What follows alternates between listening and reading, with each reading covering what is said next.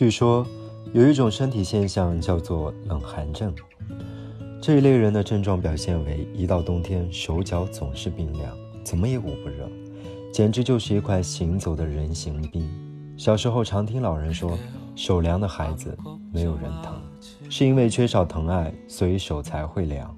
这在很多留守儿童身上尤为显著，穿不暖，吃不饱，都会导致手脚冰凉。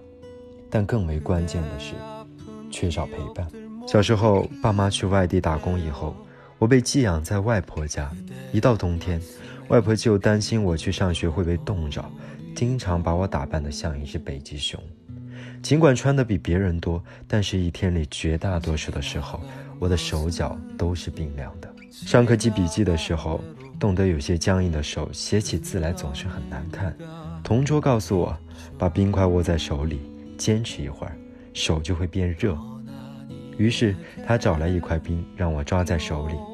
我感到了刺骨的冰冷，咬牙坚持了一会儿，慢慢感到手指有一点灼烧。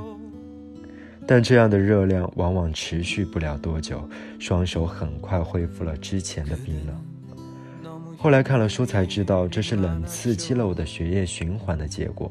手接触到冰块之后，皮肤感到冷，受到刺激，信号由神经传到大脑，自动调节神经，促进血液循环至末梢血管，血液的流动带来了热量。自从手上长了冻疮以后，这种方法就不可行了。过年的时候，爸爸妈妈就会从外地回来，记忆里爸爸那双大手总是温热的，我的手一碰到他，他便一惊，说：“怎么这么凉？”尽管我已经裹到了成了一只熊，但他还是说我穿的太少。一边说着，一边把我的手放在他的两个大手里戳着，让我快点暖和起来。后来，他给我买了一副加绒手套，他会把手套的里面对着炉子，挤满很多热量之后再让我戴上，里面毛茸茸、热乎乎的，双手便暖和了很多。在这之后的很长一段时间，一到冬天。我就非常怀念那双温热的大手和那副加热手套。高中的时候，我结识了两个很好的朋友，阿金和阿蝶。一到冬天，他俩的手就像恒温热水袋。他们知道我一到冬天手就会很冷。我们三个一起走路的时候，他俩就会说：“快用你的手给我们降降温。”说完后就把我的手拽了过去。我走在中间，他们分别在左右把我的手放进他们的口袋。于是，冬天就算特别冷，只要有他们在，我的手就可以一直温热。高中毕业以后，我和阿金去了不同的城市。大二那年元旦，阿金失恋了，来到我的城市找我。室友们都回家了，阿金留在我的宿舍过夜。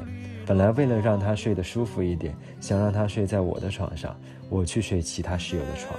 但阿金说他怕冷，和我挤在了同一张床上。一向温暖的阿金变得很凉，而我成了那个可以温暖他的人。我突然觉得体温变低更像是一种需要被照顾者发出的信号，为了告诉别人我想被照顾。那时候一向手脚冰凉的我在被需要的时候也会一下子变得很称职。前不久我回了一趟家，那几天正好在降温，无意中听到妈妈说她现在不喜欢冬天，到处都很冷，伸不开手。他说：“从前的冬天，爸爸总会主动问他手冷吗？我帮你捂捂。然后爸爸也会像对我一样，握住妈妈的手，一边哈气，一边帮他把手搓热。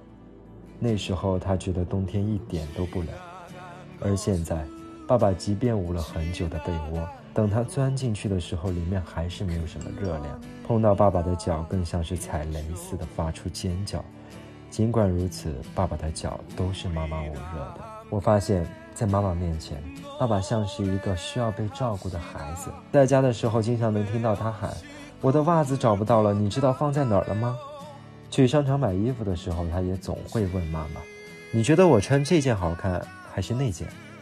好像在妈妈面前，他总有问不完的问题。不管外界需要他变得多么的坚强，承担多大的责任，但在妈妈面前。他也总会瞬间成为一个东西乱放找不到、穿衣搭配没主见的大男孩。请回答：一九八八里的宝拉说：“手凉是因为心里很温暖。”比起手凉的孩子没人疼，我更喜欢这个解释。他们内心的温暖会让他们在需要被照顾的人面前散发出热量，温暖他人。